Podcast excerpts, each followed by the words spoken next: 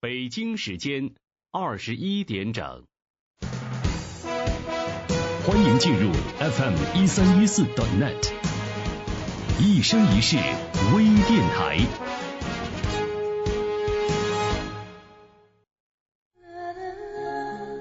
乐听有形风景，视觉能量人生，一生一世与您的心灵同在。这里是 FM 一三一四 dot .net，一生一世微电台。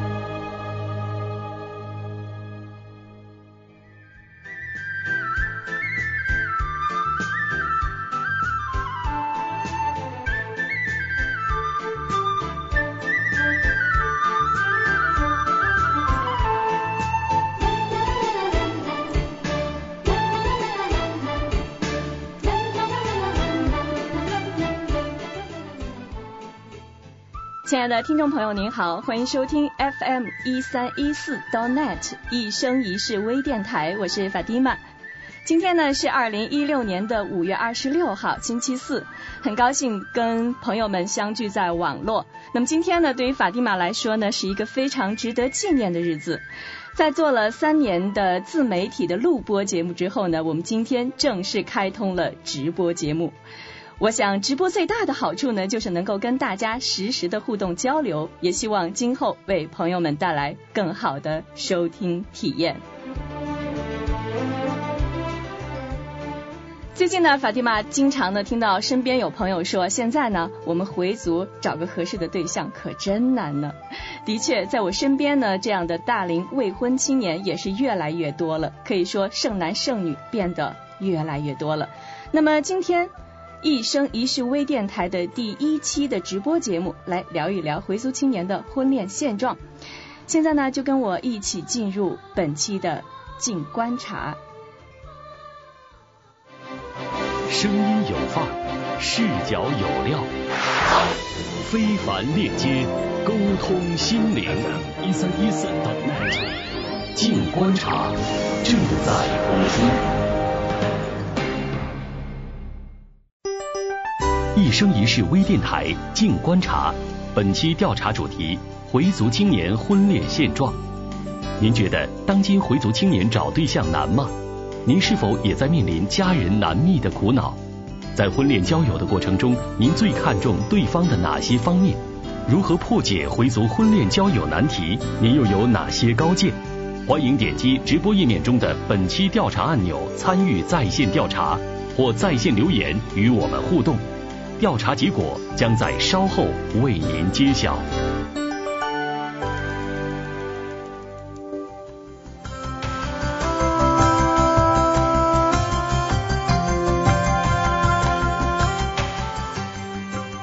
亲爱的听众朋友，您正在收听到的是 FM 一三一四 dotnet 一生一世微电台的静观察。今天节目当中呢，我们来观察的是回族青年的婚恋现状。欢迎您参与我们的直播互动调查。您可以在直播页面当中呢，呃，点击我们的本期调查来参加我们的问卷调查，也可以呢在互动留言当中。发表您的观点，同时呢，也欢迎大家点击摇一摇，一生一世电台呢准备了惊喜给大家送出，同时呢，也希望大家来关注我们的微信公众平台一生一世，来了解更多的节目内容以及直播动态。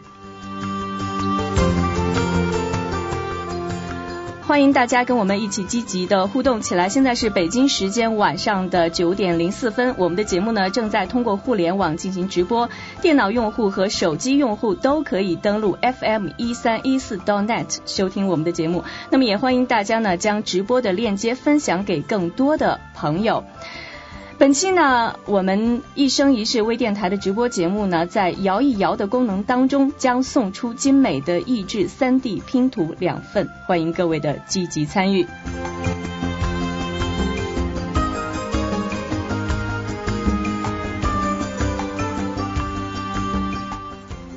今天我们节目当中呢，还邀请到了在线的观察员，是来自于深圳的资深的心理咨询师赛利曼老师。好，现在呢，让我们有请萨利曼老师。萨利曼老师，你好。嗨，Assalamualaikum warahmatullahi wabarakatuh。哎，瓦雷孔斯拉姆了很疼啦，欢迎您，萨利曼老师。那么在本期节目直播之前呢，法蒂玛也进行了一些走访调查。我们先来听一听未婚的回族青年在婚恋问题上的苦恼。家里那边急死了，本来就要求的条件都挺高的，家里要求条件也很高的，这不是年龄都到这儿了吗？后面就直接到了就是。哎呀，你看看你身边真的没有合适的吗？你就别挑了，差不多就行了。呃，你这个年龄也不小了。有一次，反正就是呃，家里那意思就是你要再不找，再不嫁出去，再不成个人，父母那边就整天说睡不着觉。我真的是觉得啊，要不就将就一个呗。目前我父母是没有催我，他们是希望我早点结婚。这个肯定任何父母都是心里边肯定是想。我觉得有压力的话，就是一方面是整个大家庭里面的那个氛围，家我家里面有叔叔啊、那大之类的，那个氛围我还能感受到那种压力。另一方面就是身边的朋友这种同事之间这种压力，这个大龄青年总是这个这个终身大事解决不了，然后就有一种那那那那方面压力，多多少少会有一些着急的感觉。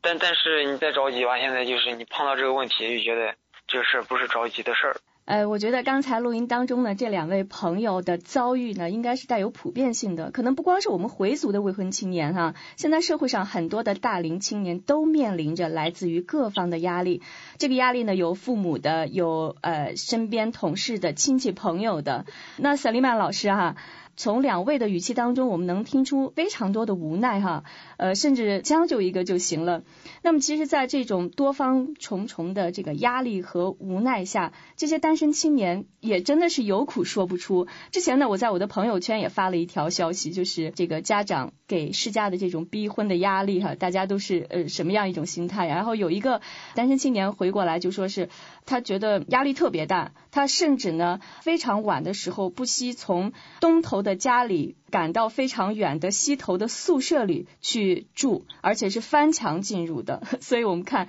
呃，单身青年也是非常的不容易。那么在这样的情况下，我们单身青年如何用积极的心态来面对自己的婚恋现状呢？因为只有积极的心态，呃，健康的这种心态，才能够寻觅到真正的婚姻嘛。啊，是的，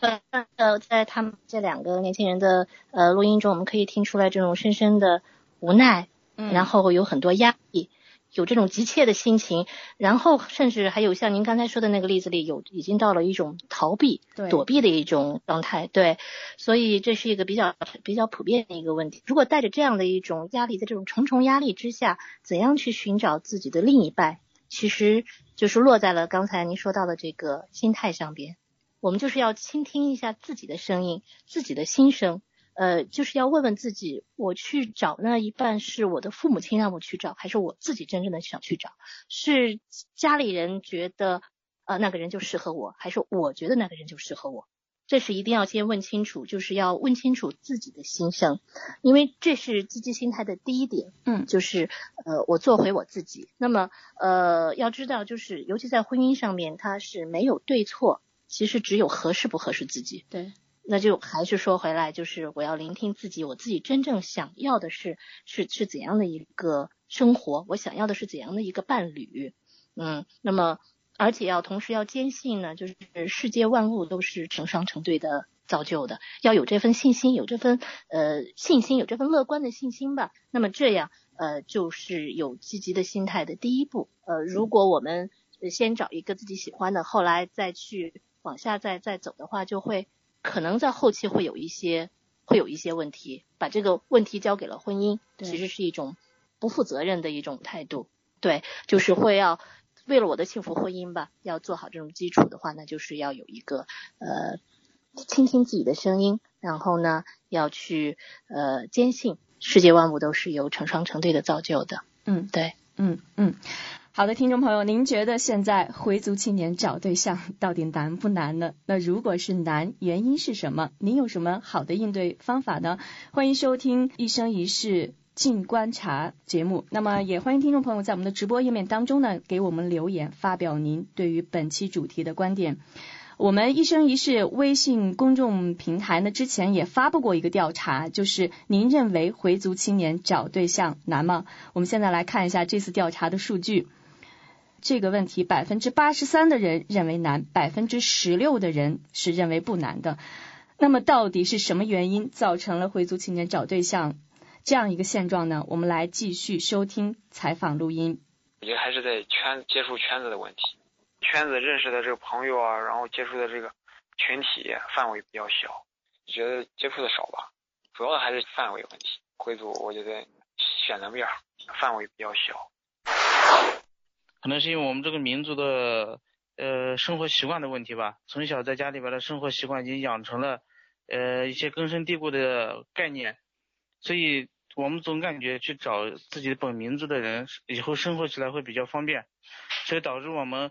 嗯不太愿意去跟其他的民族去结合，呃因为我们怕以后的生活不方便，但是现在呃各个城市里边的青年因为呃，各种原因的限制，在到了这个适婚年龄的时候，他所认识到的适婚的男孩还是女孩也都比较少，资源比较单薄，而通过这些亲友的介绍呢，呃，又很难找到自己呃心仪的对象，所以导致现在的，我感觉现在就导致了现在这样一种状况，就是嗯很难找到自己所喜欢的这一方，慢慢慢慢就形成了一种一种。就是大家已经开始打破这种观念，呃，认为，呃，找到一个自己喜欢的就好，而以后的生活，呃，合拍不合拍，到了以后生活中再去解决。所以我感觉这是不是对以后的婚姻可能也就埋下了一定的隐患？嗯。刚才我们听到的这两位朋友呢，都说到了我们接触的圈子比较小，找同民族的本身呢人口基数就比较小，那选择的范围也比较窄。那在这个范围里再找到各方面条件都比较适合自己的，呃，自己满意的，就更是难上加难。萨利曼老师，您对于这些回族青年的切身体会是怎么看的？他们找对象为什么这么难呢？的确，我首先是要。要理解一下，然后这是一个的确存在的就是现象，我们比较难，难在哪里呢？就是呃，我们是回族去找对象呢，我们是要有我们自己相同的嗯生活习惯，主要是难在这里，我们要找我们自己相同的生活习惯，呃，甚至更高一点，就是要共同的一个精神追求，这样的一个群体，好像最后就是落在了回族上面。呃，这个回族又是在中国又是少数民族，人就是比较少。那么同时呢，我们的呃孩子，我们的孩子在成长的过程中上大学，然后离开了自己的老家，到了新的城市去工作，我们更是处于一种少数民族，周围可能没有和我们有共同信仰或者说是共同生活习惯的本民族的人。那么如果远离了自己的这种共同的这种信仰共同体吧，就等于是把自己孤立起来了。那我又不愿意，呃，因为回族的这个生活习惯是很某些方面是性质是挺严格的，那我不愿意去去打破的这种破坏我这种生活习惯，那就非常的难。同时，呃，可能我们也是受到了某些社会风气的影响吧，嗯，就会有一些呃增加一些呃物质方面的一些一些一些要求，好像要有车啊。有房啊，呃，在经济上面呀，或者说在在在这个工作方面有一些加了一些框框进来，嗯，所以就是难上加难，这是一个比较普遍的一个一个一个现象。那么我们就是要自己要想一下，呃，我们要了解到我们这个这个特点之后，我们就要。要想一下，就是我们自己怎样去把我们从这种孤立的这种情况下来解救出来。如果我们去就是离开了离开了老家，到了大城市，我们自己主动去找我们的这种这种本民族的共同体啊，我们去找像像有的一些学习班呢，或者像是清真寺啊，或是这样的一些一些一些场所，可能就会找到我们自己心仪的对象，而不只是被动的去等着别人介绍。嗯。嗯，同时也要说到一个，我们回族，我们自己有我们自己的这个信仰，我们的精神追求。那么我们的价值观是什么？我们的价值观，我们想要过的生活到底是怎样的？这是我们的年轻人需要去考虑的一个问题，因为这和我们以后的婚后生活是息息相关的。对对，嗯嗯。呃，那节目进行到这儿呢，我们也看到直播页面上的互动留言当中呢，有这样一条，有一位叫做一光的朋友说，你们的节目办得很好，这个话题呢，对我们整个民族意义重大。在我看来呢，婚姻意味着妥协，妥协势必要有所放弃。现在只知道不吃猪肉的回回太多了，甚至一些同胞连饮食这最后一道关口都已经失守，根本原因是放弃了我们的价值观。呃，那这个留言呢，就是刚刚塞利玛老师提到的，我们的价值观是什么？我们的精神追求是什么？只是不吃那些禁忌的食物吗？呃，在我们的择偶当中，我们要妥协的应该是什么？不应该妥协的到底是什么？我觉得这应该是我们需要反思的一个问题。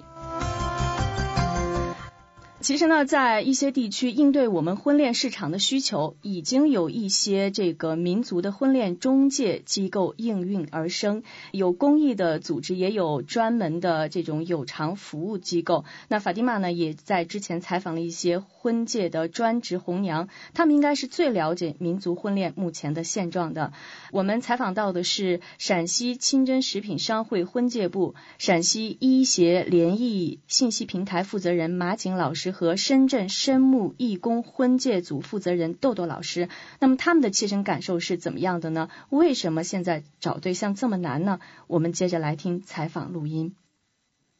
说是难，其实这个汉族、回族都存在这个问题，看你的要求是什么，看你的出发点是什么。这个像现在的这个有一些，尤其是有一些家长，尤其是做母亲的。在年轻的时候，又用在自己身上没有实现的一些理想，他要强加于这个孩子的这个身上，他的这个从经济啊各方面，一般都是对经济这一方面是要求的比较高，因为这个年龄他出来大学毕业二十多岁出来，这个必须得有一一段过程，但是你现在要这就是有些家庭可能也是供上这个孩子上大学，经济能力达不到这个方面。但是有些家长就是我必须眼睛看到这样的要求，社会地位的看重，这应该是除了经济，这是第二位。比如这个研究生呀，工作好呀，这个就要求这个男孩的条条件好，这个对这个女孩要求，他爸是干啥的，或者是他妈是干啥的，或者有一定的地位，或者有一定的经济。其实这些年就是就是好像我比较喜欢这个事情，一直在在做。嗯，我自己就是介绍成的那两对都是好好几年前的事儿了，但又有四五年了。然后这几年我我更热情做这个事儿之后，但反而就成的挺少的。哎呀，我觉得这几年的这个跟我们那些年哈，十来年前的那些找对象的那个标准变化很大，标准大家现在都提高了很多。像男孩子找女孩子的话，第一他们都要求长得漂亮，美女，尤其是就是稍微。嗯，能干一点的、优秀一点的那种男孩子，挑完之后才去问啊这个人的情况是怎样的。女孩子说，我我要求上进心强的，如果要是工资比较低了，他就会觉得他这么能干，为什么还收入这么低？肯定还是他不够努。其实他们的标准大部分都这样的，其实还是看经济实力了。女孩子其实在问的时候，她就说，哎呀，没有什么要求啦，也就是觉得只要。他肯上进呀，嗯，怎么样就好。但是真正的他挑起来，哎呀，还是以这个经济实力说，哎呀，他要气场呀，要什么什么的。赛林万老师，您看啊，不只是前面很多朋友说到选择范围的问题，其实，嗯，大家在找对象的时候要求还是蛮高的。我们从刚刚两位老师的这个叙述当中就能够感受到哈。对对对，好像是呃男看外貌，女看物质，对 对，好像给人造成一个这样的一个印象。对，这倒是让我想起有一个节目，呃，大家可能尤其年轻人可能都会看的，江苏台有个《非诚勿扰》，对，是一个大型婚恋节目，对，《非诚勿扰》。嗯。呃，他这这节目他也会有部分场是在海外做的，呃，他有去澳大利亚、英国啊，然后有的时候他的节目里边也会来到这个呃国际友人。嗯嗯，那么他们的主持人后来都说，他发现，在做了这么多期之后呢，当这个海外呃海外华人也好，或者国际友人也好，他们在这个在这期节目里成功的几率比较高。为什么呢？对他当时把这个问题也是这样抛出来，我也是想问一下大家为什么的。但我们在看回那个节目的时候呢，好像他们没有去看到那么多的呃，就是。物质上的，嗯，或者说是呃外貌上的，可能是一种感觉吧啊。然后主要就是没有看多那么多物质上的，他们可能看到更多的会是一种内在的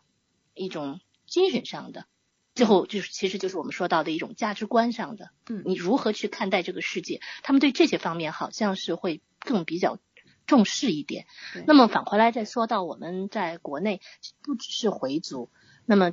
整个社会好像都有这个都有这个趋势，就是大家择偶难，择偶难在给自己的一些呃标准提高了，更多的去看到了一些外在的东西，更多的看到了一些物质化的东西，其实是其实是把自己的路越走越窄了。嗯，对，这就是又回到我们自己的这个回族，我们自己，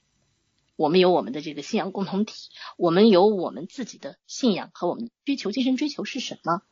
我们可不可以做到把那些外在的东西去掉？我们只看内在的，是不是这样子就会容易？我们的路会不会走宽一点？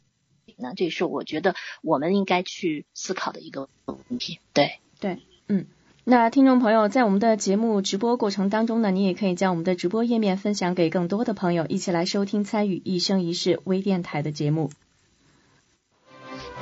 声音有范儿，视角有料，非凡链接。沟通心灵，一三一四 .net，静观察正在播出。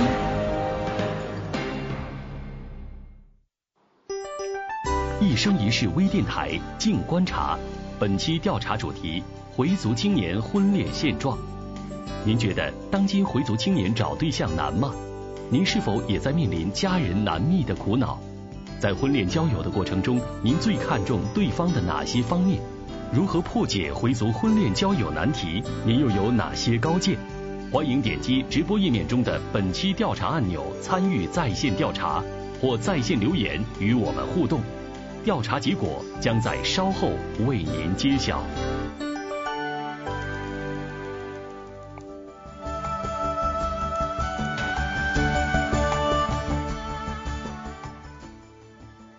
欢迎朋友们继续收听一生一世微电台的直播节目《静观察》，回族青年的婚恋现状。那么，关于回族青年找对象难的原因呢？法蒂玛也采访到了陕西师范大学人类学马强教授。马强教授呢是人类学专业宗教人类学方向的博士，陕西师范大学教授、博士生导师，教育部新世纪优秀人才支持计划、福特基金亚洲人研究亚洲项目获得者，美国加利福尼亚大学人类学系高级访问学者。好，现在呢，就让我们一同来听一听马强教授专业角度的分析。对于今天我们回族当中出现的一些婚姻问题，或者说婚嫁难的问题，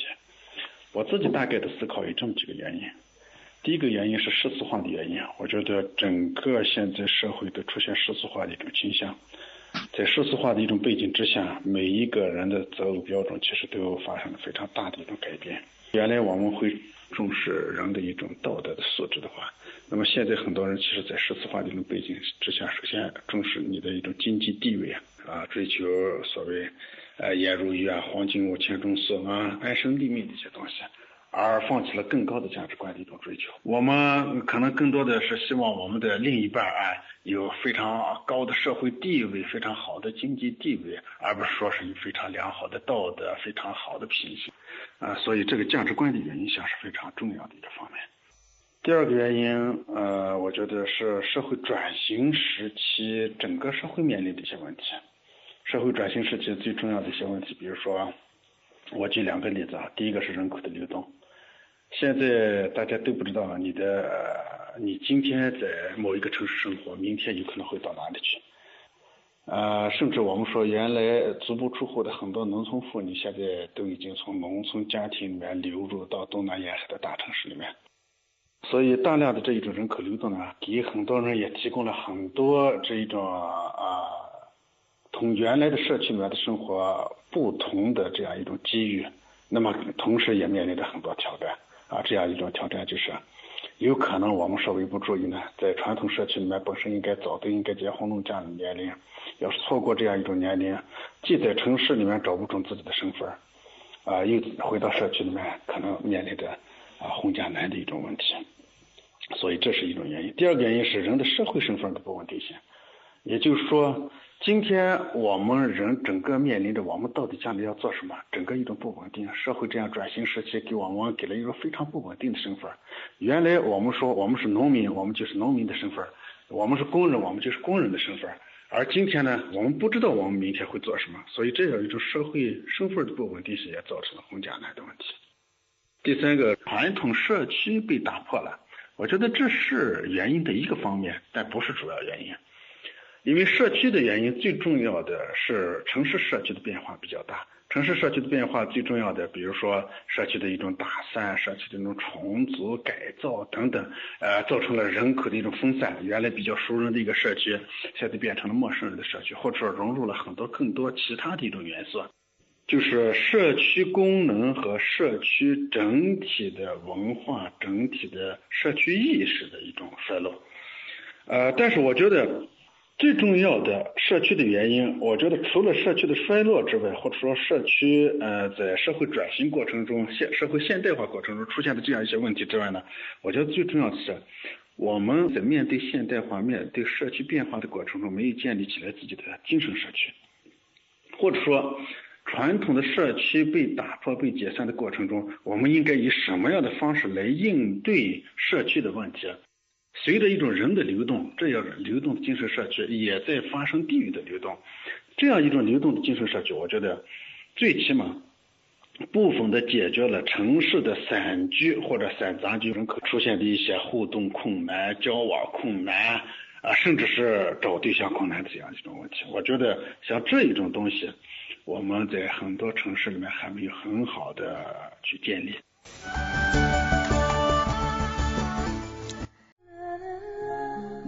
乐听有形风景，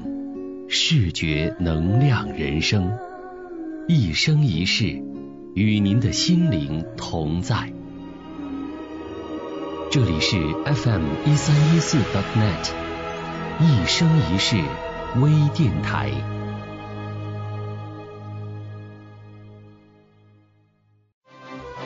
声音有范儿，视角有料，非凡链接，沟通心灵。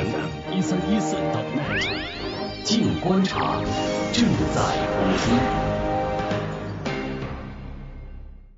非常感谢马强教授在百忙之中呢接受我们的采访。马强教授呢谈到了三点原因，第一点呢就是世俗化观念的影响，第二是社会转型期人口流动及人的社会身份的不稳定性，再就是传统社区被打破，流动的精神社区尚未完全的建立。其实呢，这也就谈及了如何破解婚嫁难这样一个问题。过去呢，我们都说回族的居住特点呢是大杂居、小聚居。可是现在呢，随着城市的发展，包括一些年轻人外出求学后留在异地工作，以及很多民族地区的人们外出经商等等原因，都打破了过去相对聚居的状况，由此而带来的包括婚嫁难等等这些问题。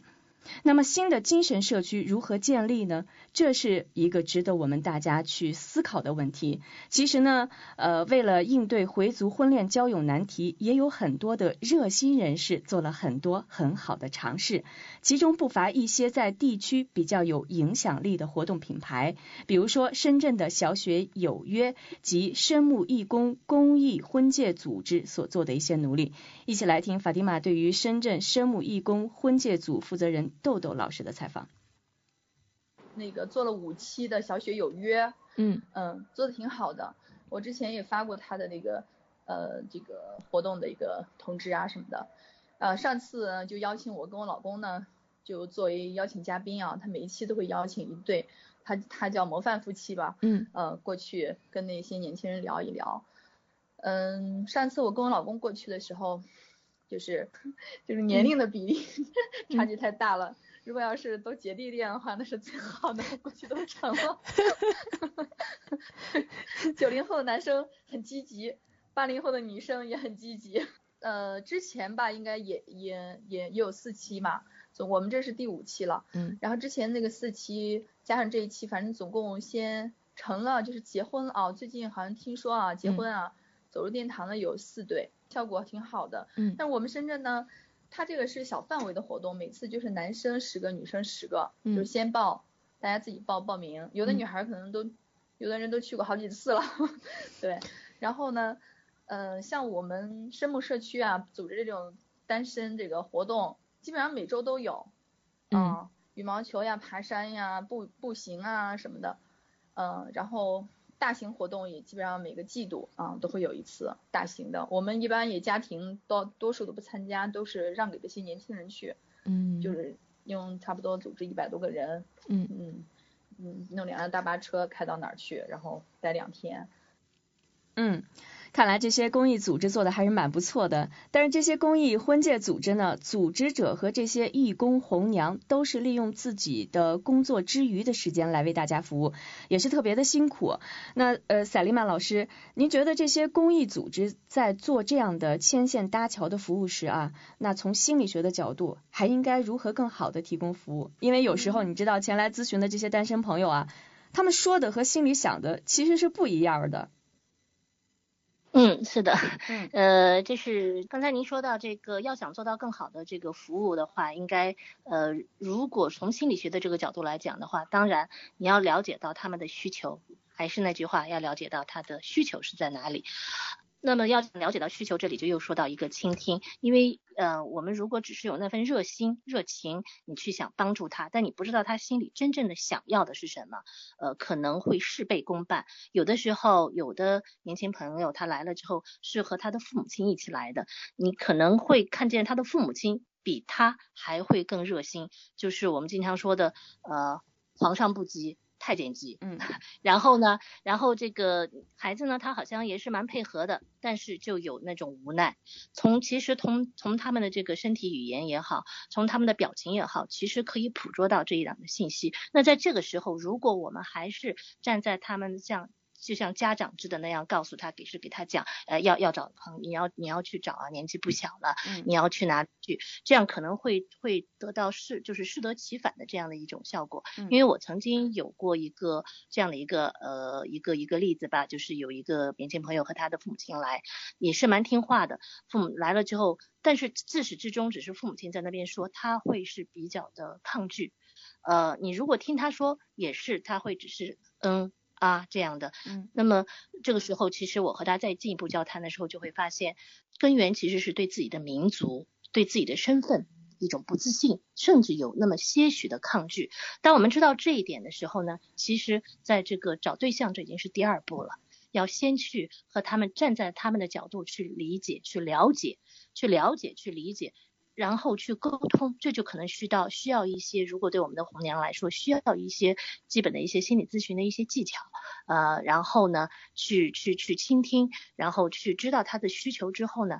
像我的这个像像这个年轻朋友，当时的就是知道了他的这个需求，知道了他的困惑之后呢，其实是在做了下一步的这个呃交谈之后，他慢慢的打开了心扉，啊，他知道了其实呃。我的婚姻可以，婚姻和对象这个其实是第二步的。我的我是谁，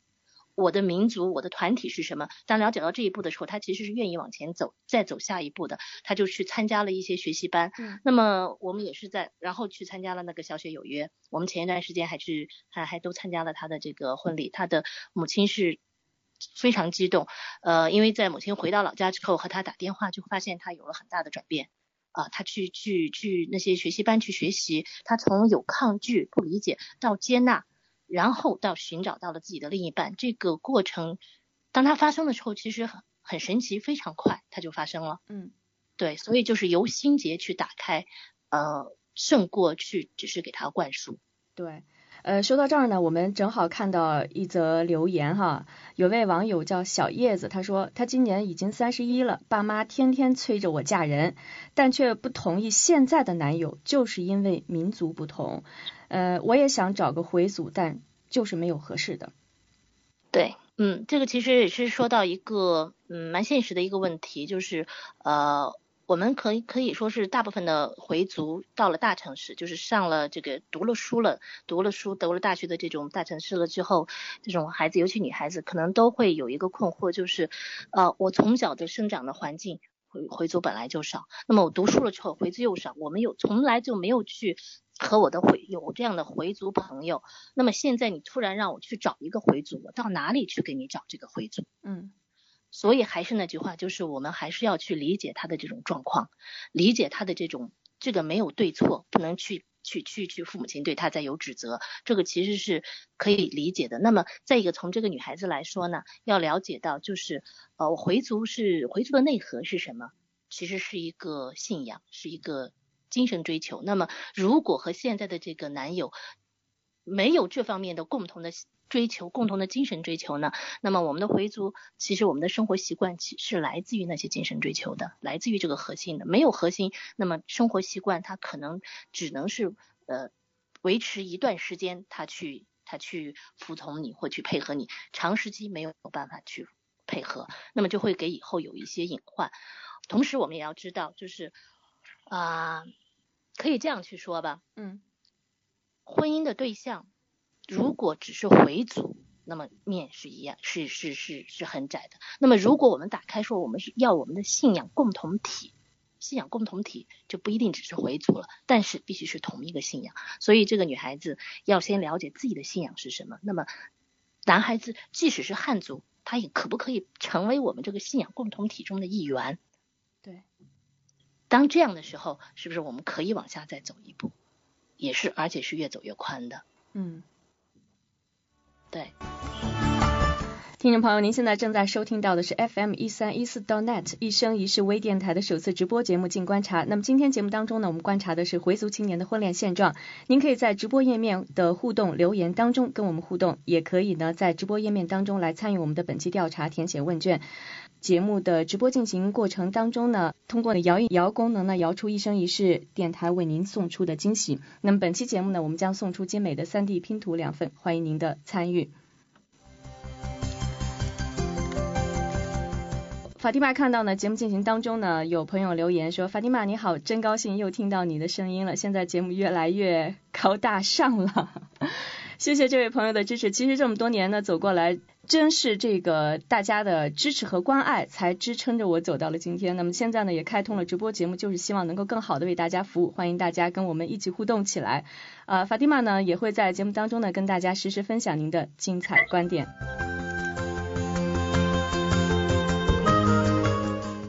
其实呢，在我们进行调查的过程当中呢，除了这些公益组织之外呢，目前一些专业的民族婚介机构对于填补回族婚恋缺口也是非常有益的补充。比如说兰州的主次良缘婚介机构的马桂兰老师就是一位专业的红娘。马老师呢，以前是在大众的婚介机构做专业红娘，可以说经验呢非常的丰富。那么五年前呢，他开始做民族婚介，刚开始呢就他一个人整天在公园里。为大家牵线搭桥，也不收取任何的费用，那自己还得垫上电话费呀、交通费啊。后来呢，找他的人多了，不得不成立专门的这个工作室来做婚介服务。现在呢，我们就来听一听马桂兰老师这位专业的红娘对目前回族婚恋现状的看法。那么我们回民为啥？第一，生活圈子有限，哦，回民少；第二，生活节奏得加快加快。第三，身边的红娘少，这是现在找不上对象三个原因。那么我就是管这个闲事的人，也就是给咱们单身专专牵线搭桥。这是这个平台，我也觉得是也是非常好，我也是特别喜欢的。那么我走到哪里去，我红娘给你介绍对象，你是不是很高兴？每一个人的身后面他都有单身，有大量的这个单身，还有些人不知道，我找不见你，你找不见我。那么咱们集中在这个地方来以后，我们会给你对接信息大。是不是信息量大以后，你们可以从中的自己筛选。啊，再一个我们也介绍对象针对性的介绍。那么我我昨天来了个姑娘，因为她自身的条件是这样的，学历不是太高，学历上了个大专，他妈她工作是打工的。那么现在我这面事业单位的，他不考虑打工的，你非要要个打工的，在我这个地方蹲监的必须做心理咨询，心理咨询不做。这些娃们都在盲目，他们自己找不见方向，定不了位。那么在这个地方来方向找准，定位定位，娃们很快很找到幸福。我对每一个人是都有信心的。你帅的有帅的要求，我感觉在我这个里面，因为给他在一直慢慢慢慢的跟他不联系以后，会把他忘掉。可是他只要给我对接完了以后，嗯，我挺挺高兴的啊。我就觉得你们给我就发一个的，马老师，我休息，我有时间，我会跑着给你去介绍呢。我这个红娘还跟别的红娘是完全不一样，是我喜欢是三个？你们成上一对，哎呀，也给我给个做好事的机会，真的是成一对就是一对，慢慢慢慢慢慢的，他们就是能从我的身上能看到好多的闪光点。我们听到马老师非常的热情哈，那马老师也刚才提出了他会做前期的一些心理咨询，跟赛丽曼老师分析的也一样啊，看来这非常有必要。那在我采访马老师的时候呢，正好他的工作室呃来了一位这个男生，呃他们是约好来见呃女孩子的，那我就跟他聊起来，这个男生说呢，他两年前是拒绝来婚介的。为什么呢？他觉得自己这么帅的，呃，真的挺帅的，工作又好哈，一米八几的个头，然后呃，经济实力也不错，又不是找不上了，非得来婚介。呃，后来呢，经过家人的劝解，硬着头皮来了。来了以后呢，经过马老师的心理辅导之后，慢慢的化解了这样的心态，也逐渐接受了这个婚介服务。呃，那赛琳曼老师，您觉得从心理学角度分析啊，这是一种怎样的心理状态呢？啊，是，那就是一种从没有人倾听我到有人倾听我，到有人倾听我，然后我也去愿意听别人，这是一种就是互相双方的，因为一开始可能他呃周围家里的大人没有真正听到他的心声，他的委屈可能或者他的需求，那么他来到这个呃这边马老师这边呢，马老师他说他做了前期的一些心理咨询工作，类似心理咨询工作这样的一些辅导的时候，听到了。呃，他的委屈，他的需求，当有人被倾听，被被被被倾听，这是一个非常神奇的一个功效。当被倾听了之后，其实它本身就是一种可以自我定位，他也就自己梳理清楚了，嗯，会达到一种自我疗愈的一种状态。那么当他被倾听了之后。他可能也就从他自己的那个圈子里出来了，因为之前他太多的关注到自己，觉得我自己我这么帅，我工作又好，我为什么还我又不是找不到，还你为什么要逼着我来？他一直是存在在就是在自己的这个圈子里边，他耳朵堵住了，他没有听到别人。当现在有一个人愿意坐在那边去倾听他的时候，他这一点被满足了，他其实也就开始去听别人了。他开始站在可能会站在爸爸妈妈的角度，站在红娘的角度来去听一下。呃，来去看一下那些选择面。当这样子的时候，其实就是啊，大家的心就走在一起了，就可以共同的往前走了。对。那么还有一点，其实我在刚刚听到这个录音的时候，我想到的就是马老师的这种热心，这种这种这种这种敬业，是非常让人啊钦佩、让人赞赏的。对。那么其实同时，呃，还有一点就是在大部分的就是红娘，我们的。嗯，婚介婚婚姻婚姻介绍介绍人员中间，应该就是还要注意的一点呢，就是不光要是有热心，还有一点就是一个专业精神在哪里呢？我满足谁的需需求？是满足我想助人的这种需求呢，还是满足对方就是这些年轻人他们要去找对象的这种需求？当我了解了是满足他们的需求的时候，其实我的身段也好，各个方面我就会更有倾听。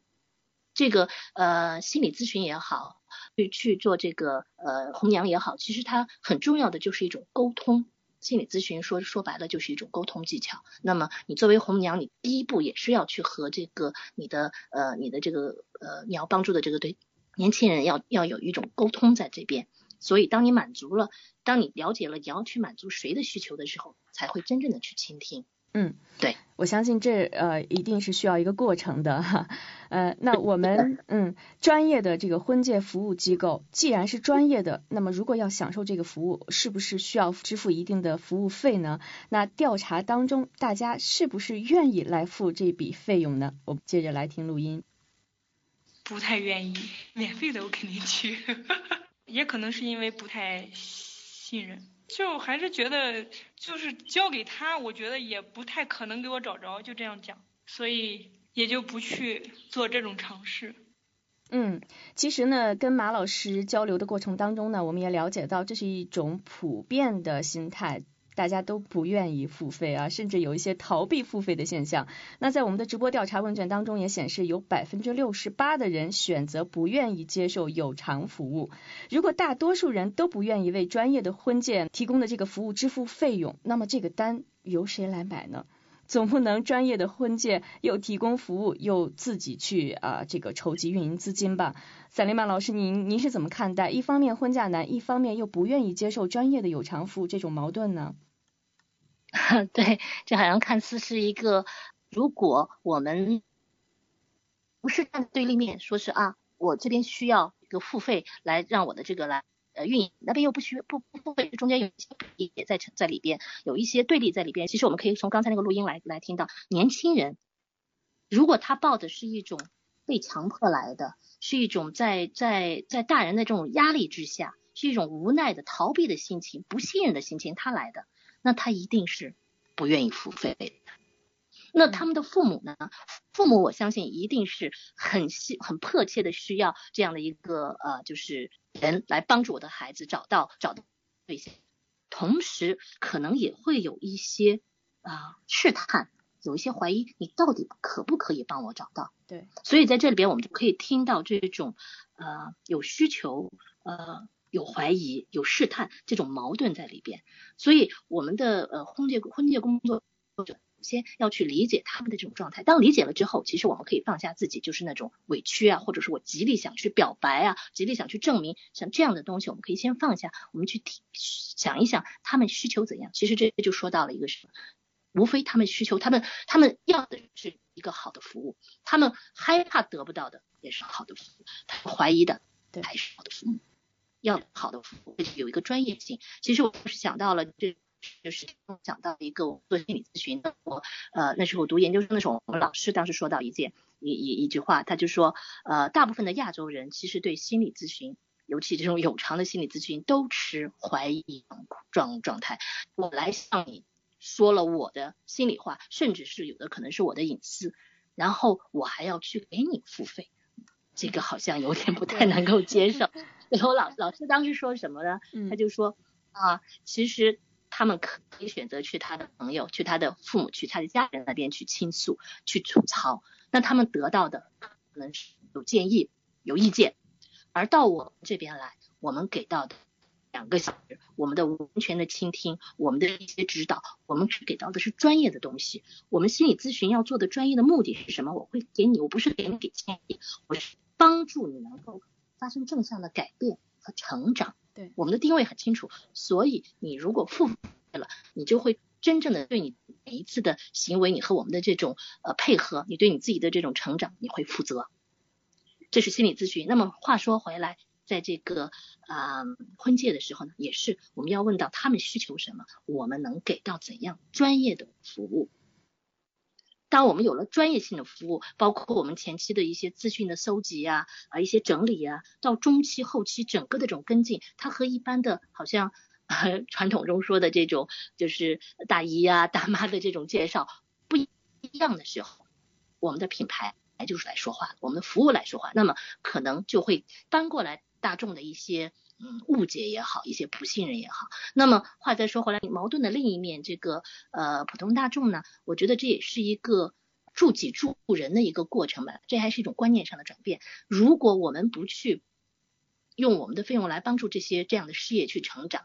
就像前面说您提到的那个马老师，他要要自己去来来来用一些呃就是费用来来去。嗯呃，交通也好，资讯也好，包括后期要租租租办公室也好，这都是需要产生费用的。如果他自己去做的话，那么这一定可能会影响到这个事业的良性循环与发与发展。所以，当我们大众了解到这一点的时候，助己助人助人助己，我们我们才能够呃让这个事业更好的发展下去。那么，那么从呃婚介那边呢，他们也能够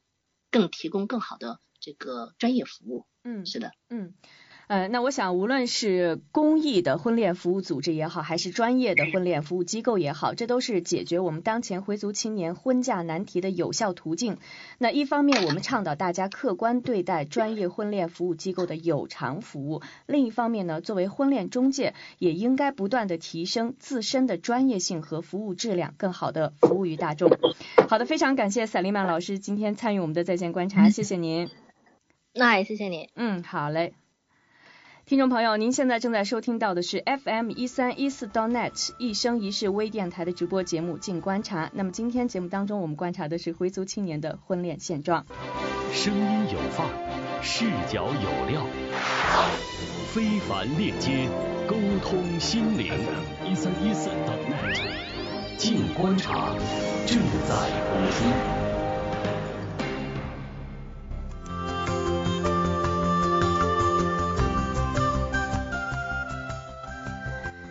其实，当我们讨论回族青年的婚恋状况的时候呢，也不得不考虑我们应该秉持怎样的婚恋交友观。如果我们只是盲从于回族只能找回族这样的所谓习俗，而不知道其深刻的内涵以及所以然，那么这样的观念也只能是习俗而已。同时呢，也难免陷入狭隘的民族主义的窠臼。然而，回回民族从来都不是一个狭隘的民族。从回族产生与发展的历史来看，正是沿着丝绸之路的那些高鼻梁、深眼窝的阿拉伯先贤与中华大地上各民族的友好交往与融合，才产生了回回民族。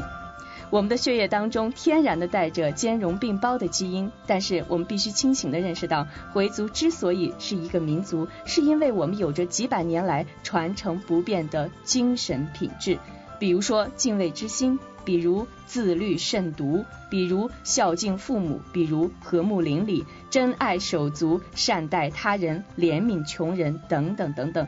正是这些先辈们传承下来的精神品格，哺育和造就了我们这个民族。如果抛开这些应该共同坚守的精神基础，去谈如何选择自己的终身伴侣，偏离了永恒的精神给养，而只看到一时的金钱、地位、相貌等外在条件，远离了精神价值而追求世俗物质，我们如何说找到了合适的另一半？又何谈甜蜜与幸福的后半生？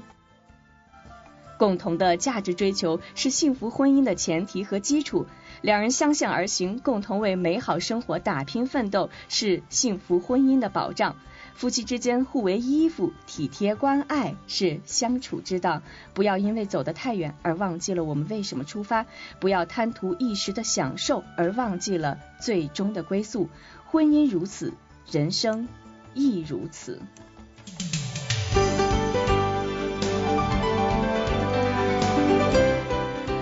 好，法蒂玛，感谢您收听本期的静观察，也感谢马强教授，同时也感谢我们的赛里曼老师在线的心理分析，感谢听众朋友的收听、参与与分享，请您继续关注一生一世微信公众平台，第一时间来了解我们的节目动态和直播时间。明天呢，我们将在一生一世微信公众平台推送本期节目的实况录音，欢迎朋友们更多的分享。好，听众朋友，我们下期再会。